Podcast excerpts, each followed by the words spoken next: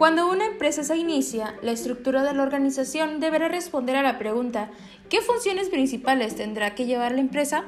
La respuesta está en función del mayor conocimiento que se tenga de la misma, la adecuada comprensión general y específica del objeto de la sociedad y una buena identificación de los requerimientos futuros son prerequisitos fundamentales para dividir el trabajo y con ello lograr el diseño adecuado.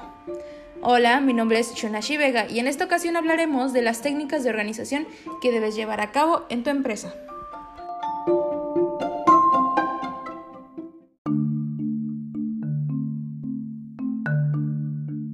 La primera técnica de organización es el organigrama. Un organigrama muestra la estructura interna de una organización o empresa. Los empleados y sus cargos se representan con rectángulos y otras figuras. Las líneas rectas o con un ángulo de 90 grados unen los niveles. Esto crea una representación visual clara de la jerarquía y los rangos de todos los empleados, trabajos y departamentos que conforman la organización. Hay tres tipos de organigramas. El primero es el organigrama jerárquico. Es el tipo más común. Consiste en una jerarquía con un grupo de personas ubicado en la parte superior, mientras que las personas con menos poder están localizadas por debajo en forma piramidal. El siguiente tipo es el matricial. Es usada más que todo en las empresas que tienen más de un director. Y el otro tipo es el plano. Es a veces nominado como el organigrama horizontal e implica una estructura que no tiene cargos intermedios. Los organigramas deben ser orgánicos, articulados, simétricos, uniformes y armoniosos deben contar con un nivel de autoridad, deben también contar con una relación de mando o jerarquía, una relación de apoyo, relación de coordinación, continuidad de la organización y también puede contar con razones especiales. El organigrama a grandes rasgos nos funciona para ordenar al personal y los cargos que estos desempeñarán en la empresa.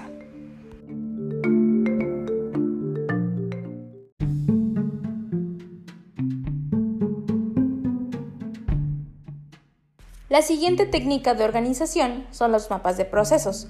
Estos son una herramienta de gestión que se utiliza para representar visualmente el flujo de trabajo y los pasos y las personas que participan en un proceso empresarial.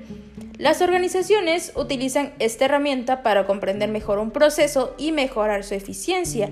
Mediante la creación de diagramas fáciles de seguir, los interesados pueden identificar los aspectos de un proceso que pueden mejorarse. Esto incluye la identificación de los cuellos de botella en los flujos de trabajo y otras ineficiencias como las tareas repetitivas, que estas pues son ideales para la automatización. El mapa de procesos sirve, como su nombre lo dice, para ordenar los procesos.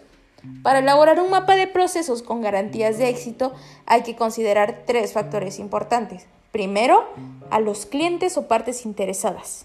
En segunda parte, a los procesos de transformación que se van a realizar.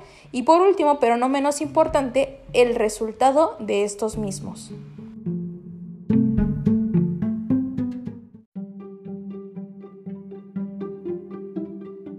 La siguiente técnica de organización es el diagrama de flujo. Este es una representación gráfica de un proceso. Cada paso del proceso es representado por un símbolo diferente que contiene una breve descripción de la etapa de proceso. Los símbolos gráficos del flujo del proceso están unidos entre sí con flechas que indican la dirección del flujo del proceso. Este ofrece una descripción visual de las actividades implicadas en un proceso, mostrando la relación secuencial entre ellas, facilitando la rápida comprensión de cada actividad y su relación con las demás, el flujo de la información y los materiales, las ramas en el proceso, la existencia de bucles repetitivos, el número de pasos del proceso y las operaciones de interdepartamentales. Los tipos de diagramas de flujo comienzan con el formato vertical, en él, el flujo y la secuencia de las operaciones va de arriba hacia abajo. Es una lista ordenada de las operaciones de un proceso con toda la información que se considere necesaria según su propósito. El siguiente es el formato horizontal. En él, el flujo o la secuencia de las operaciones va de izquierda a derecha. El siguiente es el formato panorámico. El proceso entero está representado en una sola carta y puede apreciarse de una sola mirada mucho más rápido que leyendo el texto, lo que facilita su comprensión, aún para personas no familiarizadas. El formato arquitectónico. Este describe el itinerario de ruta de una forma o persona sobre el plano arquitectónico del área de trabajo. El primero de los flujogramas es eminentemente descriptivo, mientras que los utilizados son fundamentalmente representativos. La simbología y significado de, este diagrama de flujo comienza con un óvalo o elipse, que es el inicio o término de la secuencia. El siguiente es el rectángulo, que es la actividad. Representa la ejecución de una o más actividades o procedimientos. El siguiente es el rombo, que significa la decisión. Este formula una pregunta o una cuestión. El siguiente es el círculo, que funciona como conector. Representa el enlace de actividades con otra dentro de un procedimiento. El siguiente es el triángulo boca abajo, que representa el archivo definitivo. Guarda un documento en forma permanente. Y el último es el triángulo boca arriba, que representa un archivo temporal, proporciona un tiempo para el almacenamiento del documento. Los diagramas de flujo sirven para representar gráficamente un algoritmo. Utilizan simbología y reglas estándar, permitiendo que los diagramas sean fácil de leer tanto por ti como por otros. Y determina también quién participa y establece bandas de responsabilidad. Todo diagrama tiene inicio y fin, y a excepción de los terminadores, todos los símbolos tienen símbolos antes y otros después.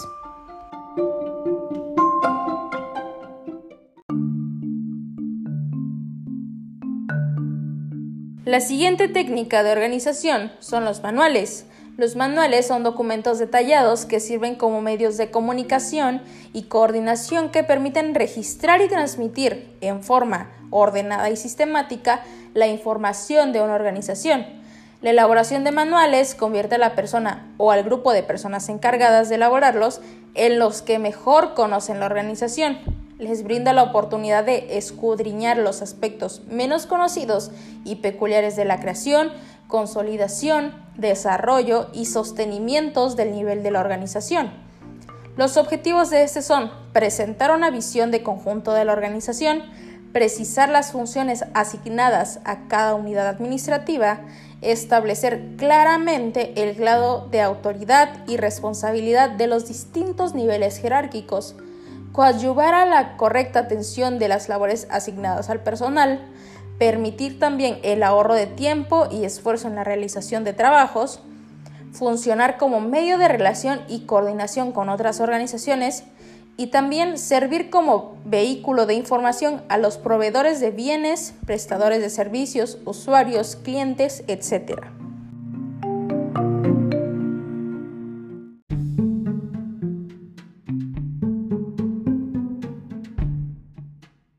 Dentro de los manuales tenemos varios tipos. El primero del cual hablaremos será el manual de bienvenida. Este presenta al trabajador toda la información relevante de la empresa de manera general, desde su historia, dueños, objetivos, misión, visión, qué se pretende como objetivo organizacional, etc. Y debe dar respuesta a todas las inquietudes laborales del nuevo trabajador, facilitándole la integración como uno más del equipo. Dentro de los objetivos de este está acoger y entusiasmar al nuevo colaborador con el estilo de gestión y la cultura corporativa, facilitar también una rápida adaptación a la compañía y formar y promover una integración eficaz en el puesto y con el proyecto corporativo. Las ventajas de este está que favorece la comunicación interna, favorece la comunicación social y eleva la imagen de la empresa que transmite a los nuevos colaboradores. Una de las desventajas podría ser que una mala implementación puede llegar a confundir a los nuevos integrantes. El manual de bienvenida ayuda a estimular el entusiasmo de los nuevos colaboradores gracias al apoyo de la cultura corporativa. Orienta también la información proporcionada por otros canales y proporciona documentos complementarios que informan las normas y reglamentos internos de la empresa, el estilo de gestión y la cultura corporativa.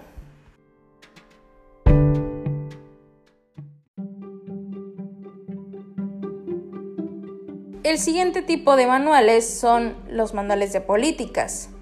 Estos establecen líneas de guía, un marco dentro del cual el personal operativo puede obrar para balancear las actividades y objetivos de la dirección superior según convenga las condiciones del organismo social. Los objetivos son presentar una visión de conjunto de la organización que sea adecuada, precisar expresiones generales para llevar a cabo acciones en cada unidad administrativa, y conocer una organización proporciona el marco principal sobre el cual se basan todas las acciones. Los manuales de políticas promueven y apoyan el crecimiento económico y el desarrollo organizacional, pues estos son las reglas de la empresa, básicamente son los lineamientos a seguir.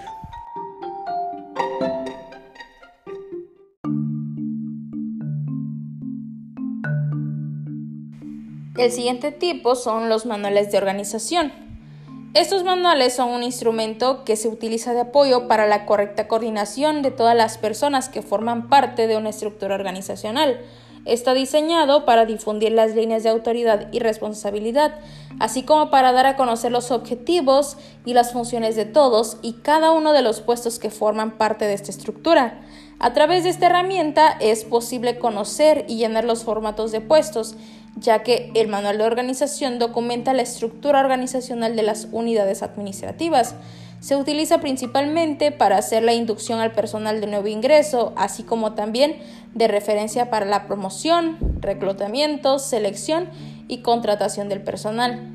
El proceso para el elaboramiento del manual de organización consiste en primero recabar información, el segundo en analizar esta información y por último integrar el manual.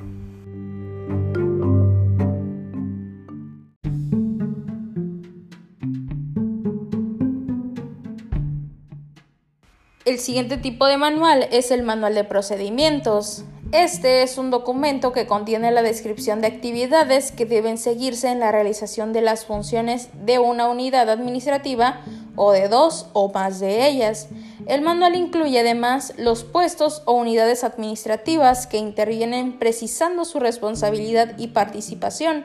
Suelen contener información y ejemplos de formularios, autorizaciones o documentos necesarios, máquinas o equipo de oficina a utilizar y cualquier otro dato que pueda auxiliar al correcto desarrollo de las actividades dentro de la organización.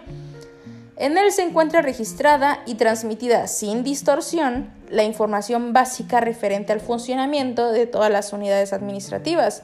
Facilita las labores de auditoría también, la evaluación y el control interno y por supuesto también la vigilancia la conciencia en los empleados y en sus jefes de que el trabajo se está realizando o no adecuadamente. El propósito de este manual es establecer la secuencia de pasos para que una empresa, organización o área consiga realizar sus funciones.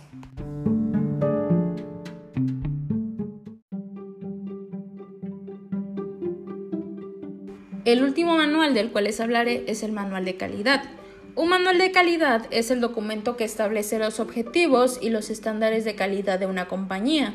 Describe, pues, sus políticas de calidad y los instrumentos con los que la empresa o el negocio se dotan para lograr los objetivos fijados en ese sentido. ¿Quién elabora el manual de calidad de una empresa? El manual tendrá que estar escrito claramente por el director dentro de la organización, los auditores tanto externos como internos y pues debe estar verificado por los demás departamentos que se puedan ver afectados. ¿Cómo construir un manual o cuál sería la estructura del manual de calidad? El primer paso es el título y alcance. Se trata de una especie de preámbulo o introducción del documento.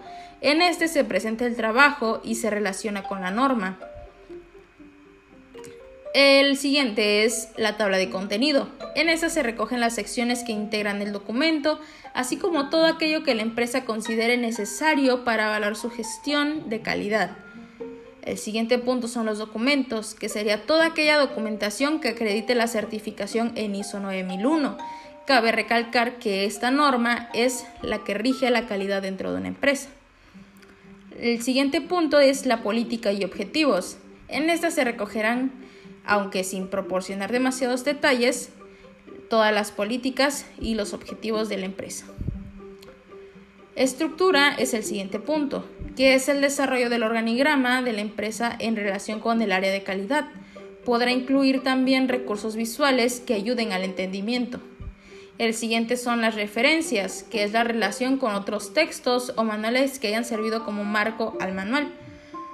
El siguiente paso son las descripciones del sistema. Esta es parte clave del manual. En esta se pone el foco en cada uno de los métodos que emplea la organización para satisfacer sus necesidades en el área de gestión de calidad. Y por último son los anexos, ya sea cualquier texto, informe, valoración o diagrama que sirva de apoyo al tema central. Habrá que tener en cuenta que ese tiene dos receptores, los auditores y los clientes. Los beneficios del manual de calidad están que incrementa la confianza en los productos y servicios que ofrece la empresa. Cualquier empresa eh, de ingeniería, por ejemplo, o fabricación que cuente con este documento podrá declarar sus normas de calidad y ocuparse de todos los aspectos implicados. Permite también que los procesos internos generen más valor. Los procedimientos de calidad están perfectamente definidos para que la actividad productiva sea pues uniforme. También se optimizan los resultados al tener directrices a seguir claras, tanto en términos de eficacia como de desempeño.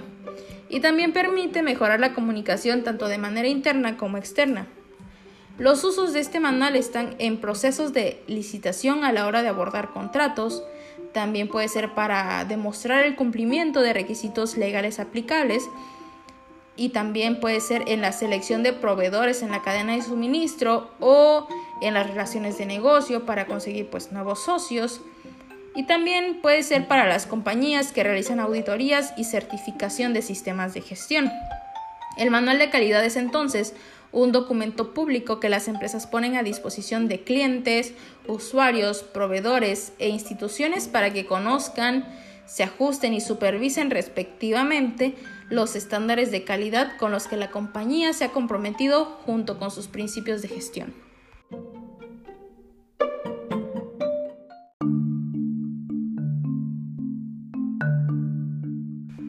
La última técnica de organización de las cuales les hablaré es la distribución de espacios de trabajo. Esta se refiere a la disposición física de los puestos de trabajo, de sus componentes materiales y a la ubicación de las instalaciones para la atención y servicios al personal y clientes. Los objetivos son que la distribución de espacio busca contribuir al incremento de la eficiencia de las actividades que realizan las unidades que conforman una organización. Proporciona también a los directivos y empleados el espacio suficiente, adecuado y necesario para desarrollar sus funciones de manera eficiente y eficaz. Permite también a los clientes de la organización obtener ya sean los servicios o productos que ésta ofrezca que demandan bajo las mejores condiciones. Las ventajas de esta distribución de espacios de trabajo está que disminuye las distancias a recorrer por los materiales, herramientas y también trabajadores. Hay una circulación adecuada para el personal, los equipos móviles, los materiales, productos, etc también que utiliza de manera efectiva el espacio disponible según la necesidad. Hay seguridad del personal y disminución de accidentes dentro de la organización. Incrementa también la productividad y disminución claramente hay en los costos. Y por último, pero menos, no menos importante, está el mejoramiento de las condiciones de trabajo. Dentro de los aspectos organizacionales, en función de la estructura de la organización, la distribución del espacio debe tener en cuenta los siguientes factores. Que refleje y facilite las relaciones de trabajo entre las unidades que la componen, de acuerdo, claro, con los sistemas de información y procesos de comunicación establecidos. En la naturaleza, volumen, frecuencia y modo de desarrollo de las funciones asignadas a cada unidad, procurando seguir una secuencia lógica de las operaciones Otro puede ser que permita una adecuada supervisión del trabajo y comodidad en su realización, considerando posibles cambios a la estructura orgánica o funcional para distribuir el espacio de manera tal que permita introducir modificaciones fácilmente y que la ubicación de las áreas de atención a clientes en los lugares sea pues, más accesible. La experiencia y el estudio en materia de distribución por parte de especialistas y estudiosos del tema han permitido el desarrollo de una serie de guías para obtener una distribución eficaz y alcanzar los objetivos propuestos. Una correcta distribución de espacios de trabajo puede ayudar a que el trabajo sea más eficiente y efectivo, ahorrando costos para la empresa y también tiempo de trabajo.